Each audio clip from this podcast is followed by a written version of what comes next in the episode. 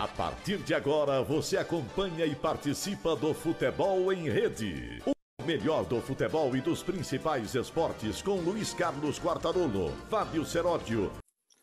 Um abraço, amigos. Estamos aqui com mais um programa muito especial, um personagem muito importante do futebol brasileiro, jogador que se formou no Santos, andou pelo mundo, hoje está do outro lado do mundo. Eu, como santista, me lembro muito dele, aquele chute meio em curva, buscando o canto contrário do goleiro, aquela é uma coisa marcante realmente para a gente.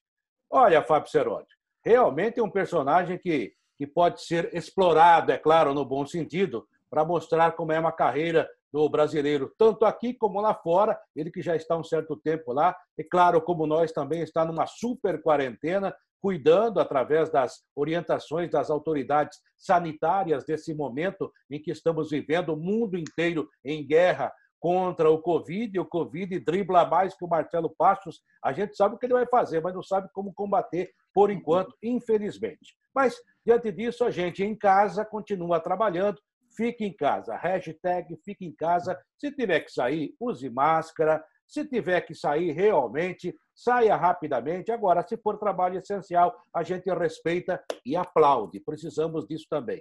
Fábio Serodi, por favor, apresente esse jogador que eu conheço tão bem. Como Santista, só tenho a agradecer. E, Sérgio, você bota a tela aí de volta, que só estou vendo seu nome por aqui. Vai lá, meu caro Fábio Seródio. É, esse é o nosso Luiz Carlos Quartarolo. Um abraço a todos vocês que estão acompanhando o programa. O convidado de hoje, o senhor Marcelo Passos de Oliveira um jogador extraordinário que passou por vários clubes, pelo Santos, pelo Flamengo, e nossa, tem, foi campeão pernambucano pelo Náutico, dirigido pelo senhor Murici Ramalho, e hoje o Marcelo Passos é treinador. Segundo Milton Neves, que eu fui fazer uma pesquisa a respeito do Marcelo Passos, o Marcelo Passos era o mais bonito jogador do Santos Futebol Clube na decisão contra o Botafogo no Campeonato Brasileiro. Aliás, ele fez gol na decisão.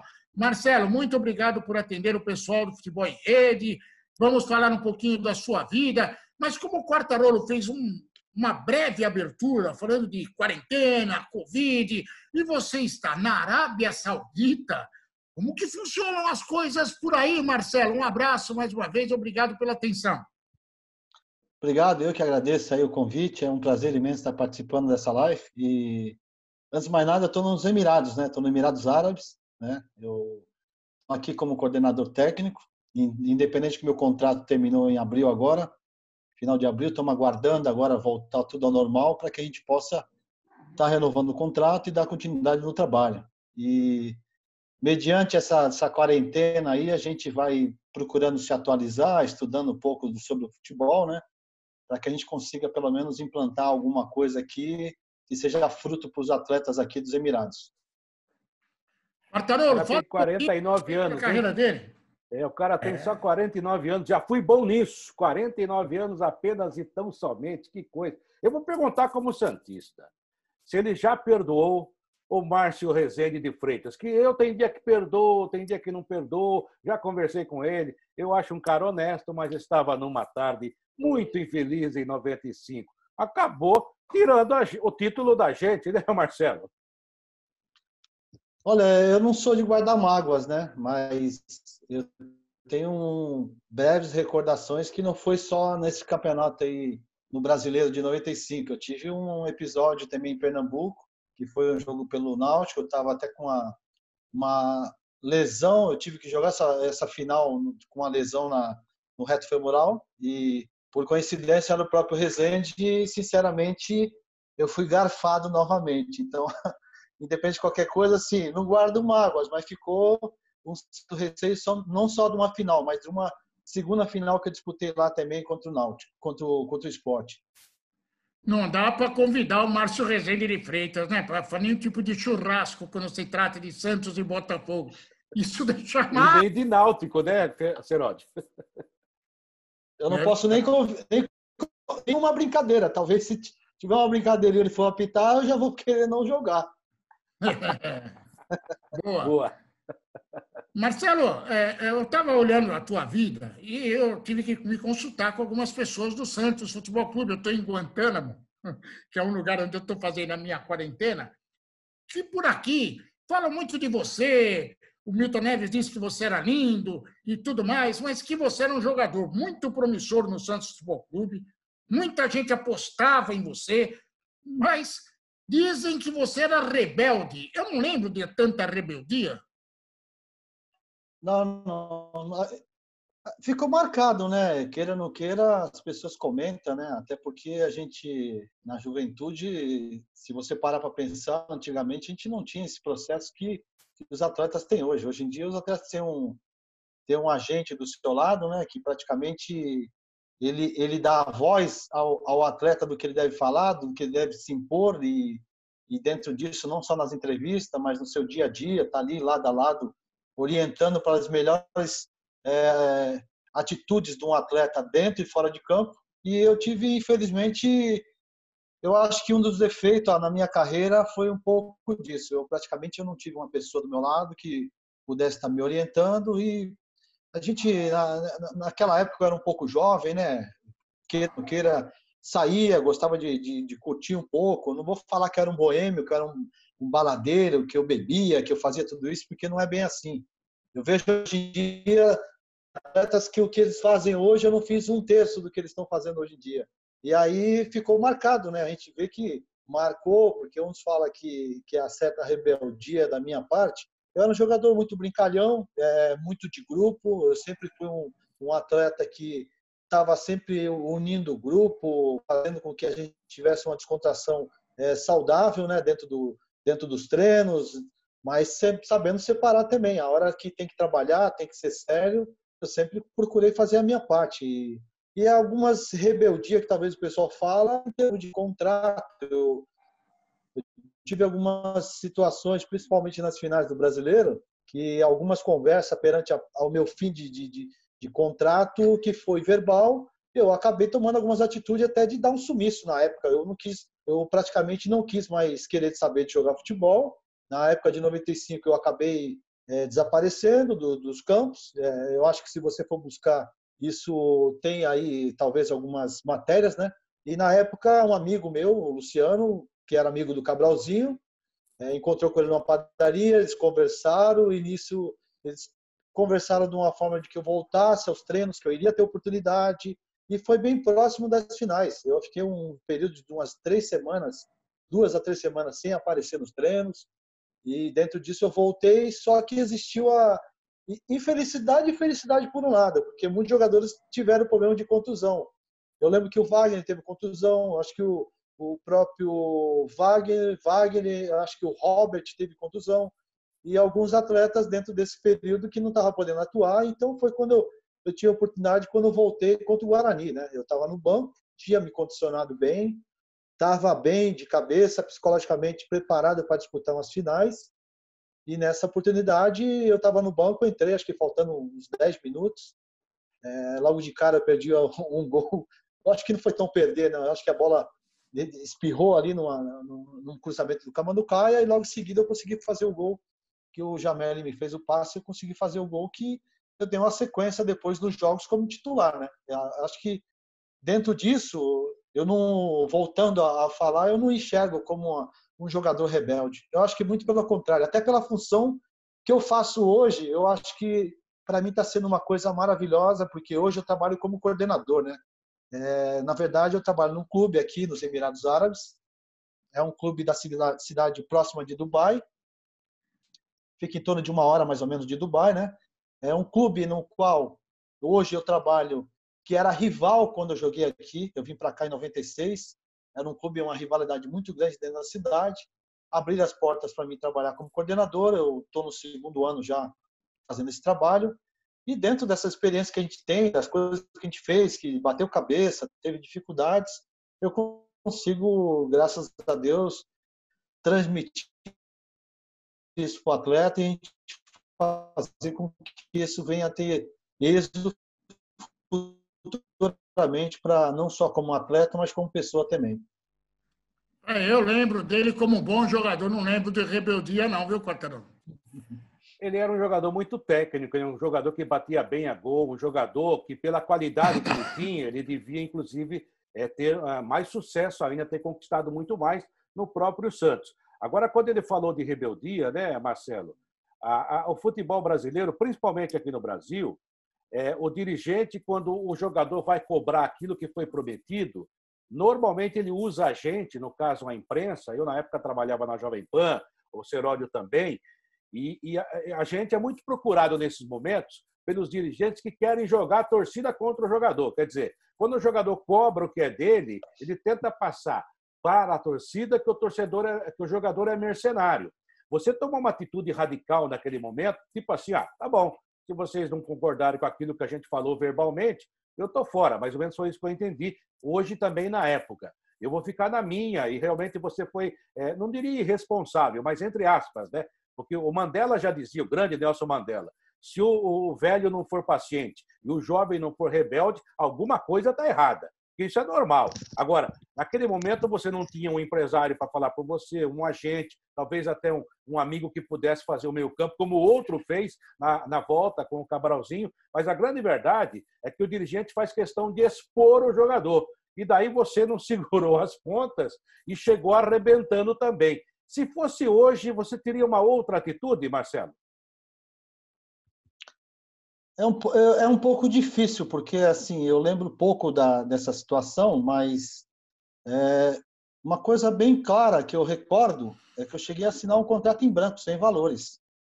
Eu acho que se você pegar um atleta hoje em dia para fazer isso, eu acho muito difícil encontrar um atleta que vai assinar um contrato em branco sem valores.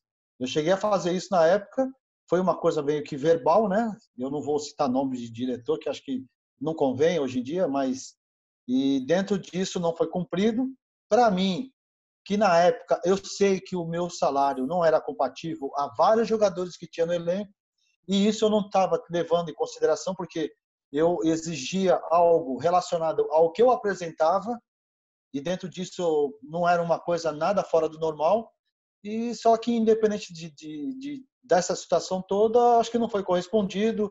Logo em seguida veio algumas coisas relacionadas a querer me emprestar a querer me, me deixar um pouco de lado. Eu, eu, eu hoje posso lembrar, e, e não estou acompanhando totalmente, mas hoje me veio na cabeça lembrar do goleiro Vanderlei. Eu não sei onde que está o Vanderlei.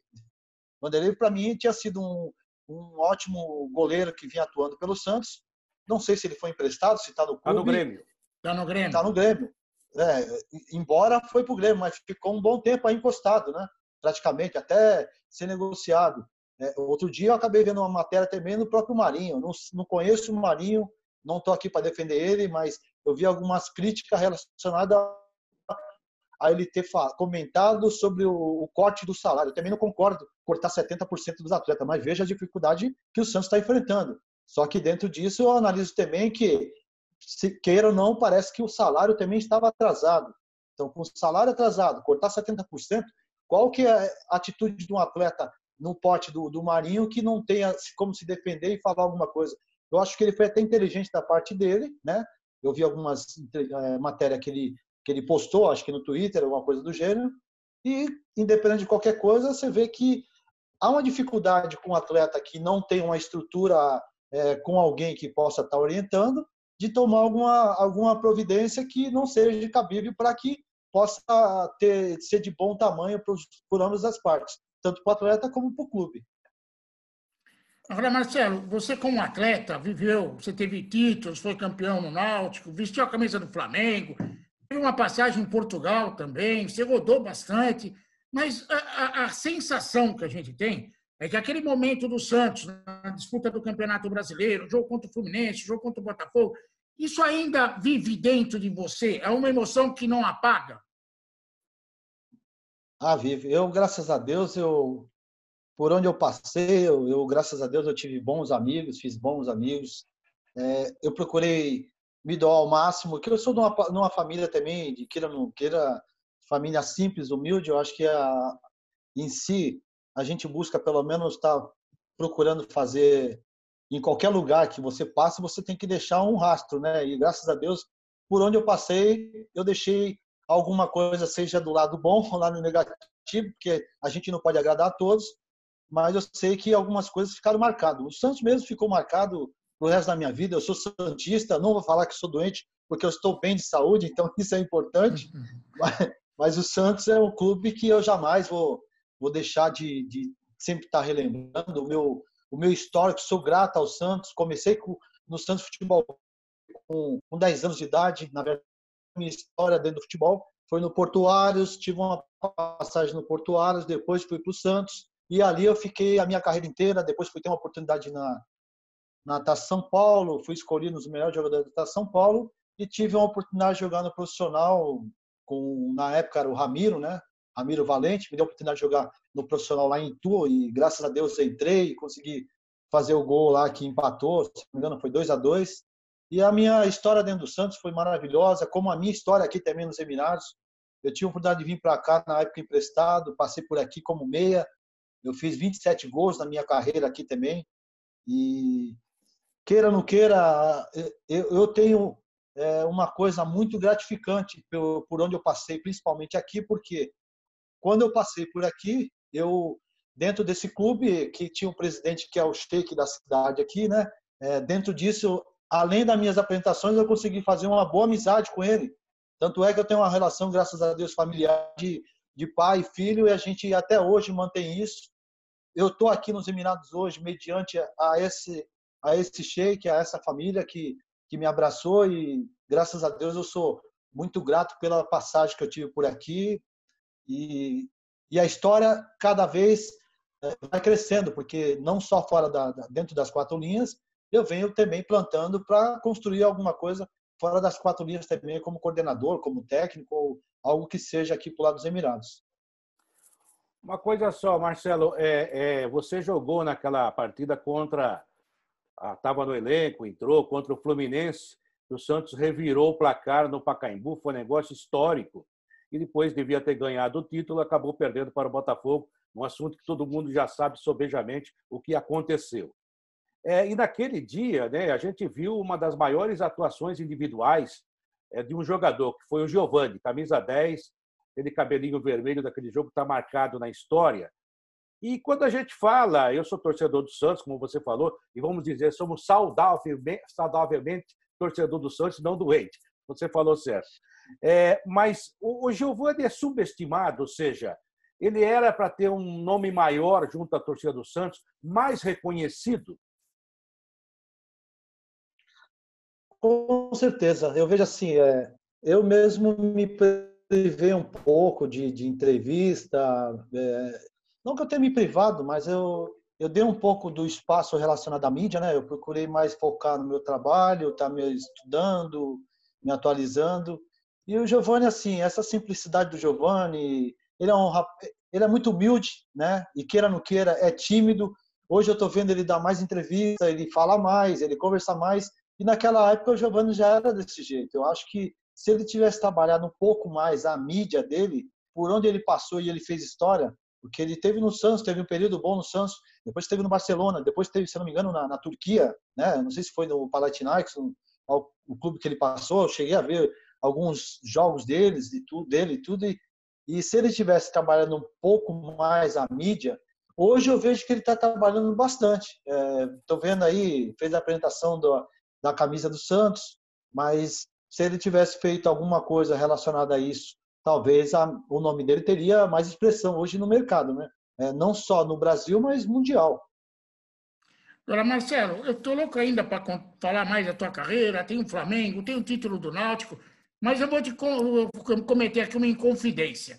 Guantánamo, que eu estou falando, é a tua cidade natal, né? Eu estou na tua cidade natal. E aí eu estou procurando coisas do Marcelo Passos. De repente, me apareceu aqui um tal de Marcelo Passos de Oliveira Júnior, que é jogador de futebol. Eu olhei a foto dele e falei assim: nossa, não pode ser. Esse é seu filho, Marcelo? É meu filho, é. Eu tenho três filhos, né? Na verdade, esse meu filho, ele convive com a mãe dele. A gente não tem uma, uma relação tão próxima, né? Mas, inclusive, eu trouxe ele para cá nos Emirados. Teve um período aqui, mas era época de final de, de inscrição e não deu tempo de escrever na época. Acabou voltando para o Brasil, mas a gente tem uma proximidade assim de falar muito pouco, independente de qualquer coisa. Não sou, eu tenho que ser sincero também. Eu convivi muito com o meu filho, que é o Murilo, né? Eu tenho o Henrique, tenho o Murilo e tenho o Marcelo. Marcelo tem um pouco do perfil, tem um pouco das características, a muito também é, muito parecida com a minha, mas infelizmente as, talvez as questões de sorte e oportunidade é, bateram um pouco na trave relacionada à carreira dele. Eu vejo que assim a cobrança é muito grande, né? Eu não fui um craque espetacular onde o pessoal pode chegar e analisar e falar não, Marcelo foi um excelente jogador, o filho vai ter que ser igual. Isso é o que pega um pouquinho na, na carreira de qualquer é, atleta aí que tem um pai que tem uma, teve uma história dentro de algum clube ou, ou dentro do cenário do, do futebol. Eu vejo o próprio Romário é um, é, o Robert também tinha um filho dele que jogava futebol, é, talvez Narciso também tem filho dele aí. Tem muitos jogadores aí que alguns deram certo, né? Mazinho, que era do Palmeiras, os filhos deram certo jogando futebol, mas tem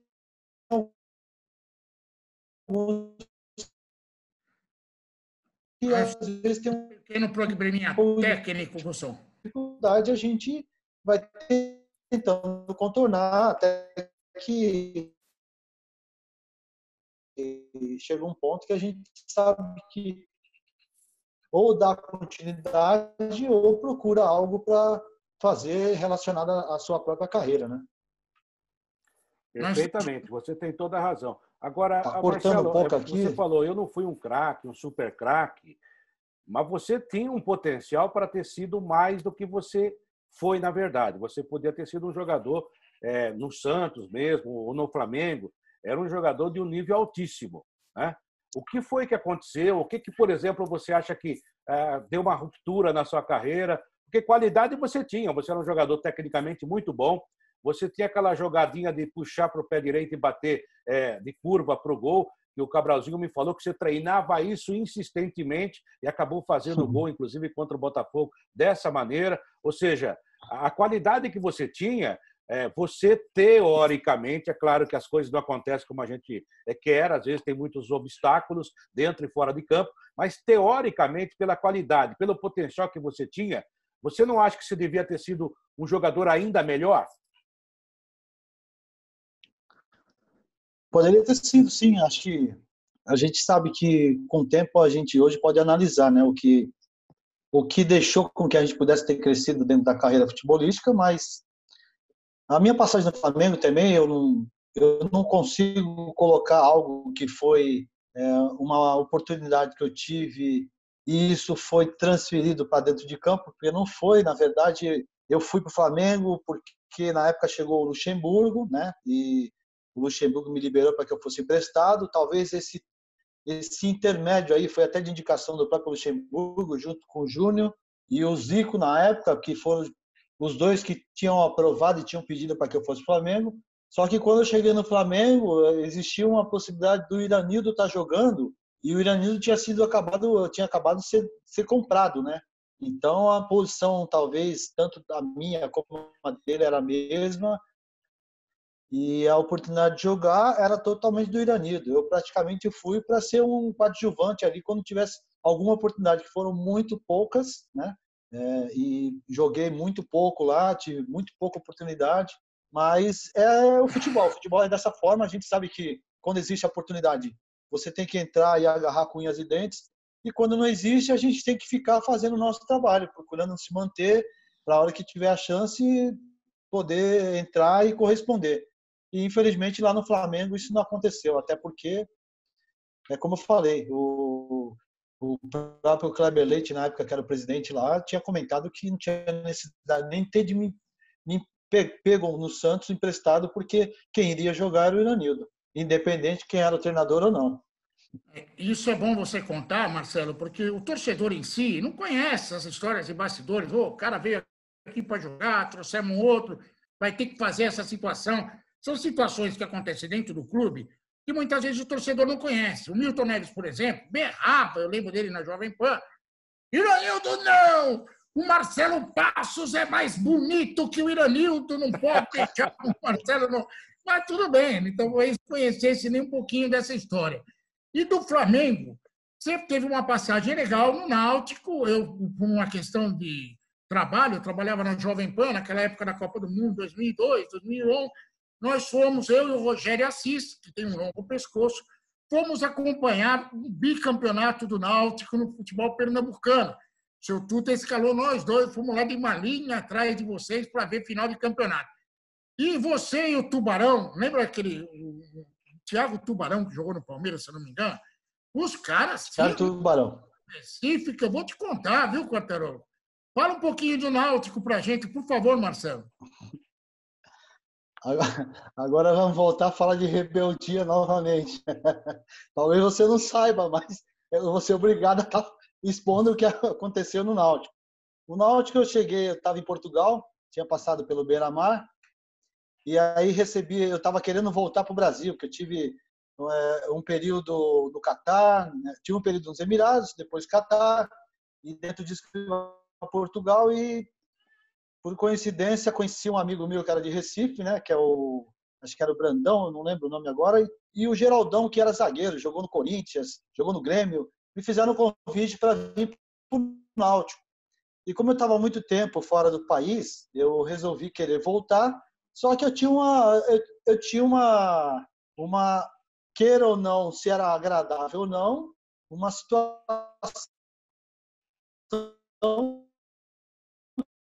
que era muito difícil para quem estava voltando, que era a questão de ir para um clube que estava há muitos anos sem ser campeão, acho que cinco anos sem ser campeão estadual, é, e sem, sem estar finais e principalmente sem salário. Então eu tive essa oportunidade de voltar para o Brasil, mas aceitei o convite que quem fosse trazer a torcida ia ser os atletas com bom desempenho perante a isso. Júlio Esposa, muito foi preparador.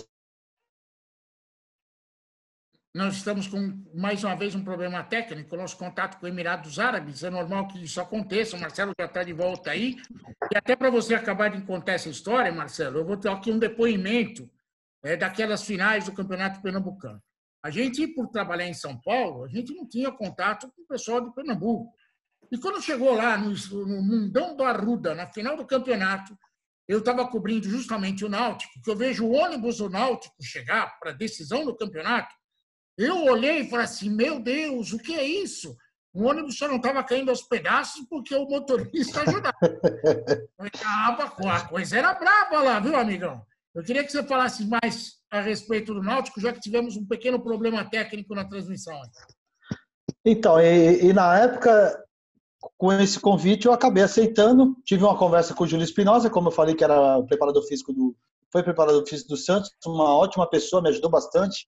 E a gente encarou, né, de uma forma, eu praticamente era o capitão do time, né, é, toda a responsabilidade com os atletas eu falava pelos atletas, eu cheguei a conversar, negociação de atletas que estavam vindo para o clube e tive uma passagem muito boa, muito boa Copa do Nordeste, é, Campeonato Pernambucano, só que infelizmente chegou num momento que alguns atletas vieram, o, teve o Wallace, teve o Sangalete, estava para chegar algumas finais, é, muita conversa de imprensa de que o, que o esporte estava interessado, Fortaleza estava interessado, e dentro disso algumas pessoas começaram a comentar que eu estava já acertado com o esporte, estava numa conversa prévia para uma renovação, para um pré-contrato com o esporte. Isso não era verdade. E o que aconteceu foi que eu fui para uma final, né, contra o esporte, nessa final do Campeonato é, Pernambucano, se eu não me engano, eu não lembro agora se foi Copa do Nordeste. Na época, minha esposa foi para Pernambuco com meu filho. Eu tinha feito uma indicação, inclusive hoje, uma das pessoas que é meu amigo, é, como se fosse meu irmão, que é o Marcelo Fernandes. Eu levei o Marcelo Fernandes para o Náutico. Ele reatou a, a carreira dele na época. Né? Depois, graças a Deus, ele fez essa, essa amizade muito grande com, com o Murici, que depois trabalharam junto. E nessa época eu fui jogar uma partida contra o esporte, eu estava com a contusão. Infelizmente, eu joguei a partida toda, só que eu senti essa contusão na véspera. Fiz a ressonância, me precavi, fiz uma ressonância. Eu estava com uma lesão de 3 graus praticamente e comprovei tudo isso depois, né? Até porque eu tive que jogar a partida, perdemos a partida de 1 a 0 e acabamos é, sem ter a conquista, né? E nesse dia a torcida achou que eu tinha vendido o jogo. É, houve uma agressão, né? Uma agressão física, a minha esposa na época, o meu filho no colo, quebraram o meu carro todo e eu fiquei chateado com todo esse processo. Resolvi voltar para Santos, fiz um tratamento no Santos, recebi um fax do, do, do Náutico pedindo a rescisão do contrato para que eu assinasse. Eu acabei não assinando, voltei para Pernambuco, curado da minha lesão, e logo em seguida o Murici estava como treinador. E eu voltei, tive uma atuação direta já com a torcida, já com essa questão de que eu tinha vendido esse jogo para o esporte, é, tive essa questão de jogar contra o Santa Cruz, fiz o gol da vitória, classificamos para a final, jogamos contra o esporte depois lá dentro, que foi já o outro campeonato, fomos campeão, e quando terminou o contrato, é, eles não se manifestaram em querer renovar meu contrato, não falaram mais nada. Voltei para Santos, resolvi, é, recebi a proposta do esporte e acabei aceitando.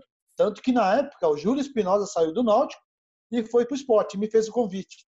E eu, como não tive nenhum retorno do Náutico, acabei aceitando a proposta de voltar para Pernambuco para jogar pelo esporte. Que não foi uma, um, uma decisão assim tomada de uma de última hora, e até porque naquela, naquela passagem pelo esporte não foi bom, porque o esporte caiu de, de divisão também. Estava no brasileiro e caiu para a segunda divisão. Mas o, o que aconteceu foi isso lá no Náutico. Eu vejo assim que foi uma passagem brilhante. Eu acredito que é, de 100%, 70% eu ajudei muito a situação do esporte na época, na situação que se encontrava. Não tinha quase que torcedor, torcedor não ia a campo, os resultados não, não vinham, né? Então a gente teve classificação, chegamos às finais do, do Pernambucano, chegamos às finais do, do, da Copa do Nordeste e o Náutico deu, uma, deu uma, um segmento muito grande aí, principalmente depois com a chegada do Murici, que alavancou aí no, no cenário aí nacional é, do, do, futebol dentro do Brasil, porque não era tão falado assim é, como era, como é hoje, né, praticamente. Esse é o meu ponto de vista, né? Marcelo, é, é só mudando, inclusive, o foco agora. É, você que está aí no, nos Emirados, é coordenador, é um homem que estuda, um cara que está pronto para ser treinador, é muito jovem, tem 49 anos, segundo as pesquisas que o Fábio Seródio fez, e realmente você é muito jovem. É, a pergunta que eu queria fazer é o seguinte: como é que é o trabalho aí, as diferenças? Há quanto tempo você está de quarentena e como é que o país está enfrentando esse problema mundial, que não é só daí, não está localizado só num lugar, é, é mundial, é uma guerra mundial contra o coronavírus, contra o Covid-19, e se há perspectiva do futebol aí, como é que está funcionando, voltando, está jogando, não está, enfim, como é que está a situação?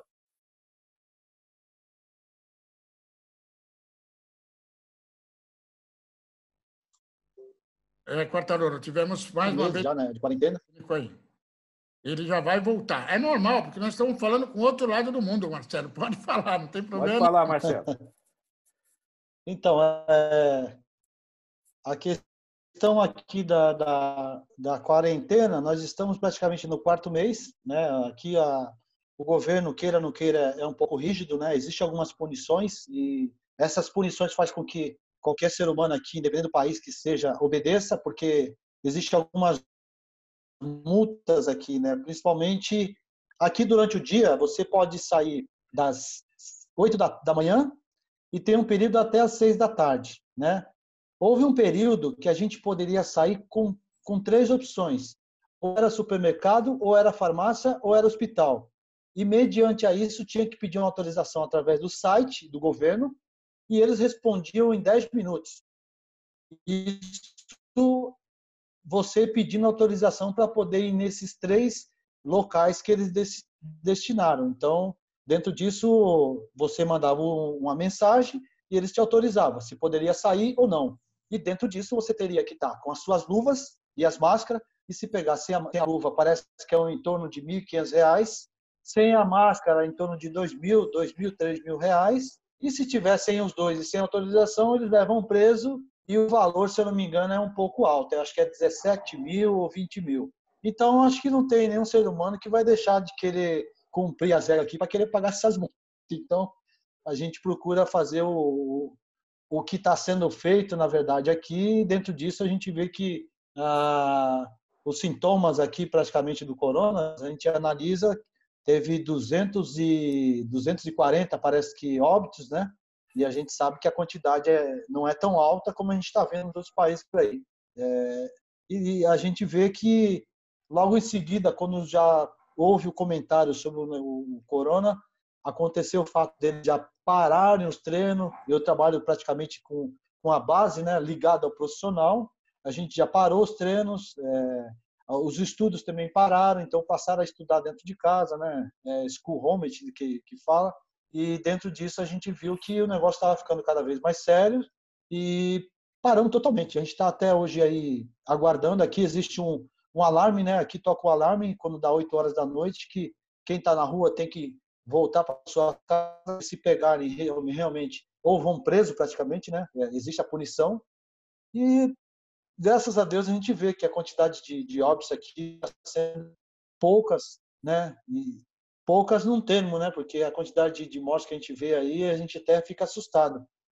Mas voltando a falar do trabalho, eu estou muito feliz, né? Com essa com esse meu trabalho aqui. Eu sei que a minha experiência dentro do futebol aqui tem, tem evoluído bastante os atletas que a gente hoje trabalha. É, eu vim para cá esse ano, trouxe cinco pessoas que já trabalharam comigo no Santos. É, trouxe o preparador de goleiro Saulo, que trabalhou comigo no Sub-23, né, no Santos, aí no, no Santos B, né? É, trouxe o Ângelo, que era preparador de goleiro também das categorias de base do Santos.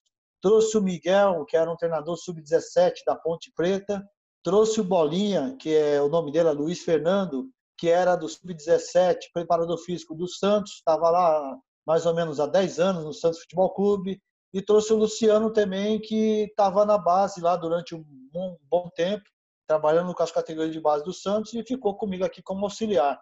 E esse trabalho que a gente fez em conjunto aqui, graças a Deus, cresceu bastante, é, de uma forma que conseguimos, pelo menos, é, ver que cada atleta hoje em dia tem um, tem um êxito né, dentro daquilo que a gente está almejando, principalmente na parte técnica. Né? Você vê que hoje em dia eu tive um período, bom tempo sem vir para cá e não vi uma melhora. Né? Eu não vi uma melhora durante um período de quase 10 anos. Eu achei que aqui o nível já estava um pouco avançado e não estava. Eu achei que regrediu bastante e o pouco tempo que a gente vem trabalhando, a técnica e passando principalmente um pouco da, da, da nossa experiência, a gente vê que evoluiu bastante nesse curto período que a gente vem trabalhando aqui. Marcelo, eu tenho uma curiosidade. Hoje, o mundo árabe está sendo muito discutido, porque o Arábia Saudita quer comprar um time lá na Inglaterra, o Newcastle. Já tem eh, investimento nesse sentido com o Manchester City, que todo mundo conhece. O Paris Saint-Germain também é gerido por um grupo ligado ao mundo árabe. Eu queria que você falasse um pouquinho a respeito disso. Como que funciona no país ou no mundo que você vive, esses investimentos todos que a gente está escutando para lá e para cá, eles são considerados investimentos sérios? Não são? Existe polêmica a respeito desse assunto aí? Tem algumas conversas com amigos, né? não só é, brasileiros, mas locais também. A gente vê que tem alguns lugares aí que tem uma certa dificuldade, né? De, de, de, de o clube também estar tá é, não cumprindo com seus com seus salários, mas acaba tendo que ser pago, né, na verdade, porque é um sistema próprio do governo. Mas eu vejo assim a, a, a, a situação relacionada a investimento do, do, dos investidores que hoje existem no mundo árabe era muito grande. A gente, eu mesmo não consigo analisar um investimento alto como esses de clubes como Manchester City, e outros clubes que eles têm interesse em querer estar comprando, é muito alto que a gente foge um pouco da, da, do que a gente está acostumado, né? Hoje no Brasil você vê a dificuldade que é para tocar uma segunda divisão, terceira divisão e assim por diante. Então aqui é, existem os investidores, existe realmente é um caixa que eles têm muito alto para poder fazer isso. E eu sei que da melhor forma que eles trabalham dentro disso com, a, com o recurso que eles têm, eles conseguem também trabalhar dentro do seu clube as categorias de base, dentro do seu clube as vendas, o crescimento de, de, de um clube praticamente. Porque hoje você vê, você estando aí, você consegue analisar que existe o Manchester City, existe algum outro clube que eles tenham investido, mas eu estando aqui, eu sei que tem outros clubes, principalmente nos países aqui da Europa, que são clubes que não são tão divulgados, mas são valores também altos que eles investem. E dentro disso eu acho que é bom, porque hoje eu vejo que alguns clubes aí, se não tiver recurso, dificilmente consegue ter êxito aí dentro do, do futebol e eu vejo a dificuldade como vários clubes têm hoje no Brasil, que para você arcar com a sua renda mensal é muito difícil de estar tá se mantendo, independente do patrocínio que esteja ou não. O Marcelo, a não, gente está falando. Oi, pois não. É, não sei se tá eu respondi falando... a pergunta, mas acho que Responde. é mais ou menos isso que eu penso. Respondeu sim. É, Marcelo, você, inclusive, a gente estava explorando muito você, daqui a pouco vamos fechar a entrevista, mas como eu costumo dizer ultimamente, né? A gente liga para as pessoas agora via, via Skype, via Zoom, e todo mundo fala assim: nossa, que legal que você me ligou, que eu não tenho nada para fazer em casa, todo em quarentena. e nós também, né? A gente não sai à rua. Eu também há dois meses que não vejo. Eu vou, eu viajo do quarto para a sala, da sala para a cozinha com pit stop no banheiro. Mas vamos lá. É, a pergunta que eu ia fazer para você é a seguinte: é, aí você vive no, nos Emirados, o Emir aí que manda, realmente é uma outra maneira, né? A outra política não é uma democracia, vamos colocar, como no Brasil. E também não quero que você fale de política, não. Mas eu quero que você explique como é que funciona isso. Porque, é, por exemplo, os times aí são do governo ou realmente tem propriedade é, é, particular, é privada? E se as mulheres aí também já começaram a ir no estádio? Não, não. As mulheres dificilmente assim costuma acompanhar os jogos.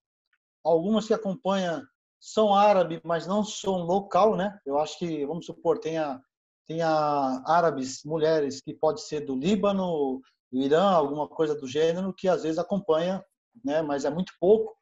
Até os estádios aqui é muito pouco comparecer torcedor, mas a gente vê que quando a, quando a gente já vê, chega no estádio, você vê a quantidade de carro que tem lá de fora, você fala, puxa, hoje o estádio está lotado. Quando você chega lá dentro, você pode escolher a cadeira que você quiser, que não vai ter nenhum tipo de, de aglomeramento e assim por diante.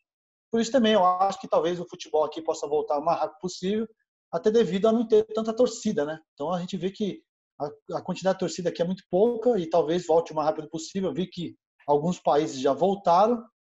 E relacionada a essa questão do, dos clubes aqui, eu vejo que existe sim a, a uma ajuda do governo, né? mas a maioria dos clubes sempre tem um sheik que, que gosta, que é o criador praticamente, é o que é um dos fundadores, família, assim por diante, que sempre está colaborando, sempre está ajudando, está investindo também para que o, o clube possa também dar, dar, dar os seus ordenados, os seus bônus e assim por diante.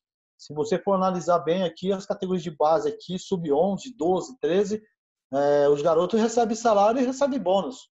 Apesar que tem muitos deles que não precisam, existe esse procedimento aqui. Então, é, às vezes a, a, gente tem uma certa dificuldade com o árabe aqui, é, talvez vocês não, não tenham esse conhecimento, mas eu às vezes tenho que chegar um pouco mais cedo num dia de jogo ou num dia de treino, pegar no telefone, ligar para o atleta para ele vir para o treino. Até porque eles não dependem do futebol, né? Eles têm a vida deles própria, né? Muitos deles são militar e, e o atleta, quando é novo, tem um período que que ele está ali estudando, que aqui, graças a Deus, eu vejo por esse lado, que eu acho que uma coisa, eu deveria ter feito muito isso, que é estudos, né? Aqui, a prioridade é os estudos, né? Futebol está em, em segundo, terceiro plano, e a gente vê que aqui você tem que dar prioridade principalmente ao estudo. Às vezes o pai fala para não ir para o treino, para não ir para o jogo, porque tem uma prova daqui três, quatro, cinco dias. O atleta precisa, o aluno precisa ficar estudando, e a gente às vezes acaba tendo essa pendência de um atleta não poder vir e por esse procedimento de não estar tá, não tá, é, deixando de ir aos estudos, né? Então a gente vê que queira ou não queira existe um investimento sim dos do shakes aqui nessas categorias, mas é, a coisa a parte financeira para os locais aqui não é de tanta importância assim como como a gente analisa para eles aqui, né? é legal você contar, até porque a gente está muito distante, não tem conhecimento desse dia a dia. Vai aí vai acontecer uma Copa do Mundo, a próxima Copa do Mundo vai ser no mundo árabe. Aliás, é um aviso: o Catar, apesar da Comebol, a Confederação Sul-Americana, considerar o Catar dentro da América, não fica na América. Então, tem uma série de fatores que vão chamar a atenção de todos aqueles que gostam de futebol no momento que aparecer a Copa do Mundo, se Deus quiser, daqui dois anos. Eu queria que você falasse um pouquinho a respeito desse clima. Já existe clima? Esse papo de que os escândalos da FIFA podem fazer alguma mudança. Isso tudo é discutido no mundo árabe, Marcelo? Então, a, é, infelizmente, existe uma, uma, Não posso dizer uma guerra, né? mas existe uma, um impasse relacionado aos Emirados e o Catar, né? principalmente porque é, existe uma, um conflito entre eles aqui, não é de, de guerra, como eu comentei, mas é não, até, é, até para você ter uma noção, não existe até voo do Catar para os Emirados, Emirados para o Catar. Hoje não existe. Eu acredito que próximo à Copa eles vão estar já num, numa sintonia melhor e, e, queira não queira vai abrir, porque a Copa eu acho que tem que abrir para todo o mundo inteiro, né? Mas hoje a gente vê que é, existe muito comentário relacionado à, à, Copa que vai ser na, no Catar, um país que eu joguei também, que eu adoro, queira ou não queira, né? E pretendo estar participando dessa Copa também, já que espero estar por aqui, né? E eu vejo que assim a, a conversa que existe do pessoal aqui do mundo árabe existe uma certa rivalidade, né? Até porque o Qatar hoje abriu muito o mercado para estrangeiro a nível de passaporte, né? Então o Qatar, principalmente a, o ano passado, teve eliminatórias aqui, fez um jogo contra os Emirados e surpreendeu, né? Fez um resultado que deixou a gente aqui um pouco um pouco cabisbaixo, né? Nós, eu falo como local aqui, até pelo resultado e pela apresentação. É, e o Qatar está fazendo algo que, o, que os Emirados passou a fazer agora. Hoje os Emirados estão contratando jogadores de, de uma certa idade, 17 anos, é, trazendo do Brasil, né? alguns de, de outros países, estão colocando nas categorias de base com opção de jogar no profissional, dependendo do atleta, e dentro disso, após três anos de, de, de, de campeonato disputado aqui, ele pode ter o seu passaporte local, né? Então ele pode jogar praticamente pela seleção dos Emirados Árabes. E o que o Qatar está fazendo há um bom tempo foi esse procedimento e, e tem surpreendido bastante. Então eles evoluíram, né, tecnicamente, não com jogadores locais, mas com jogadores que vieram de fora e que hoje têm um passaporte Qatar. E agora a pretensão é que os Emirados venham fazer isso né, o mais rápido possível. Aí, né? Um tempo atrás eles deram se eu não me engano, dois jogadores ou três jogadores pegaram o passaporte Emirati aqui, que é, é esse jogador que está tá no Alain aqui, que era do Botafogo, lá, o Caio.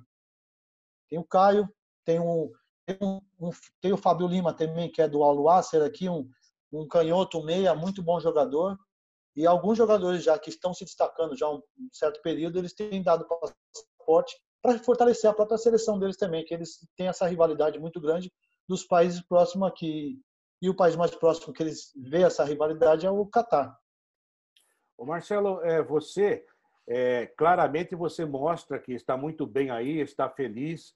Você já é praticamente um árabe. Queria saber se você fala árabe. É claro que você já deve ter evoluído disso também. E qual é o nome do seu time? Que time que você trabalha? É, afinal, a gente falou tanto, né? Falou do Santos, do Flamengo. Vamos fazer uma propaganda para os homens aí também, né, Marcelo? Não, sem dúvida. Eu trabalho no Emirates Clube.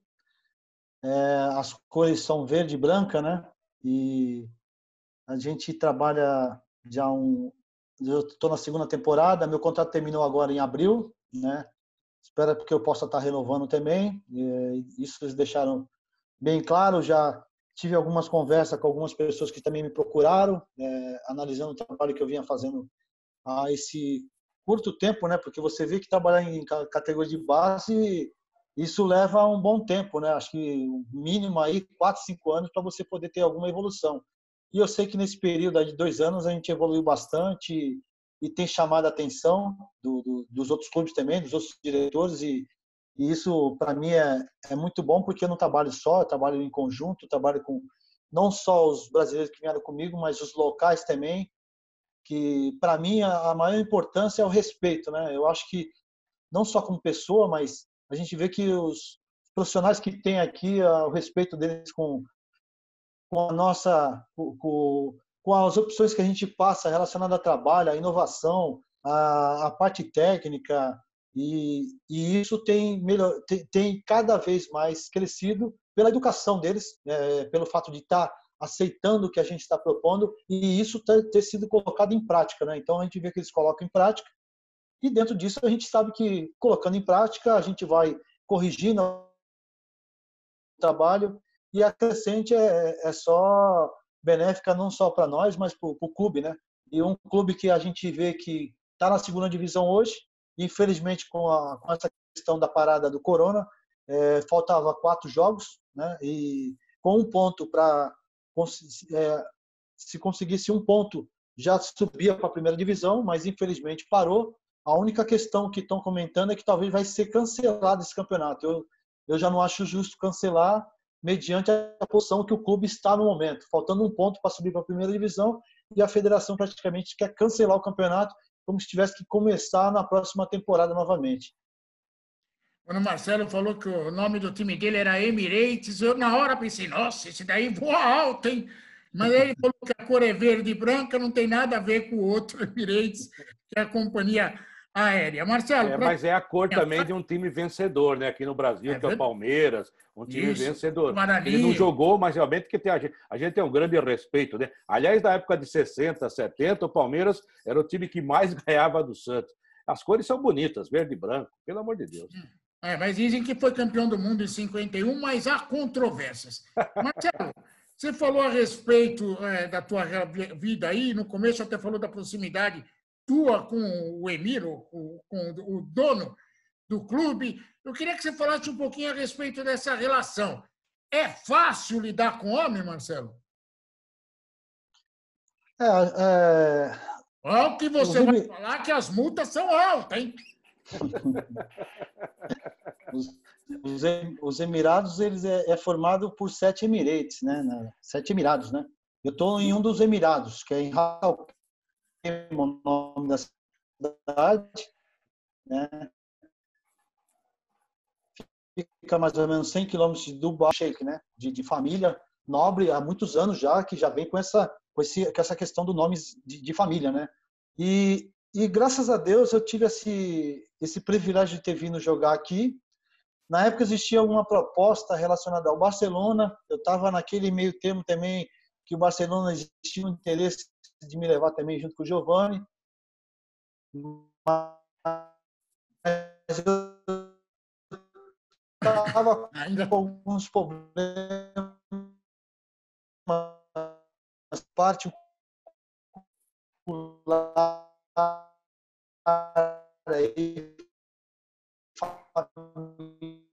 Tivemos mais um probleminha técnico aí.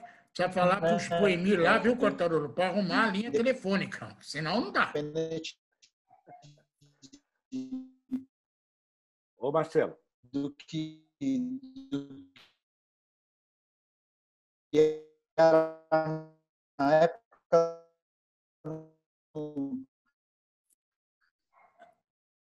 é, eu acabei pedindo para que eu viesse para cá, porque Nós estamos em contato com o Marcelo Passos, ele está falando dos Emirados, às vezes acontece uma queda de sinal, a gente já vai mandar uma carta para o seu Emir, né, para dizer para o cara que tem que manter o negócio em alto nível, afinal de contas tem Copa do Mundo que se aproxima faz parte, faz parte. do mundo. Vamos ver se o Marcelo volta aqui para a gente fazer a despedida oficial do Marcelo. Aê, voltou, Marcelo. Falei que o, o homem resolvia. Por favor, encerre o que você estava falando, que deu uma quebradinha aí.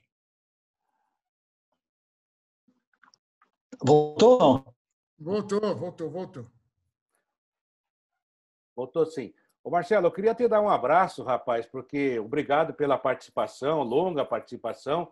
É, esclarecendo aqui, aqui quando se fala o nome do homem, automaticamente as pesquisas.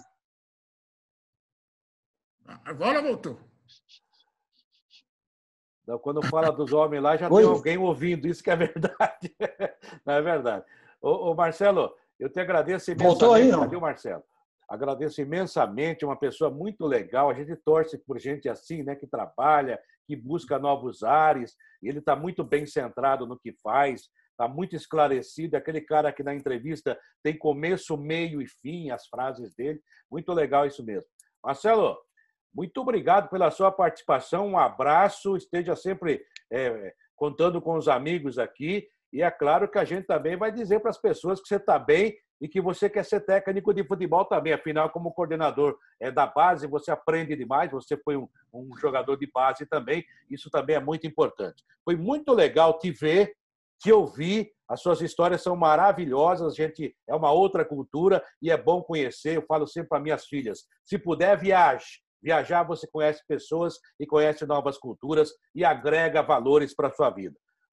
Vamos dar um abraço nele, Fábio Cerotti. obrigado, viu, Marcelo, pela participação mais uma vez. E agora não dá para viajar, né, Quartarolo? Vê se fica em É verdade. Casa. Segue o facho aí, Quartarolo. É verdade. Um abraço, Marcelo. Obrigado, obrigado pela oportunidade. Parabéns para vocês aí que estão fazendo essas lives é importante com ex-atletas. Acho que é bom a gente expor um pouco da nossa vida pessoal e familiar também, apesar de estar muito longe, distante. É, falando um pouco dessa questão da, da minha meu grau de amizade familiar com essas pessoas que estão aqui maravilhosas, que têm me acolhido bastante, acolhido outras pessoas também. É um shake que não só tem ajudado muita gente, a gente vê ajuda muita gente, são pessoas que têm um coração imenso, independente da religião. A gente sabe que são pessoas que estão tá aqui cada vez mais para estender o um braço. E a gente fica muito grato, agradeço muito a Deus por essa oportunidade. E também a vocês de estar tá podendo falar, expor sobre isso. Só relembrando que a minha função praticamente no clube como coordenador, eu sou, sou um funcionário do clube. Eu já atuei também como treinador quando precisa e dentro do profissional. Então, é, a opção de trabalho, o que aparecer, eu estou encarando, independente do que seja. Essa é a rebeldia que a gente falava no começo da entrevista. Disposto a trabalhar. Obrigado pela oportunidade, que Deus abençoe a todos aí.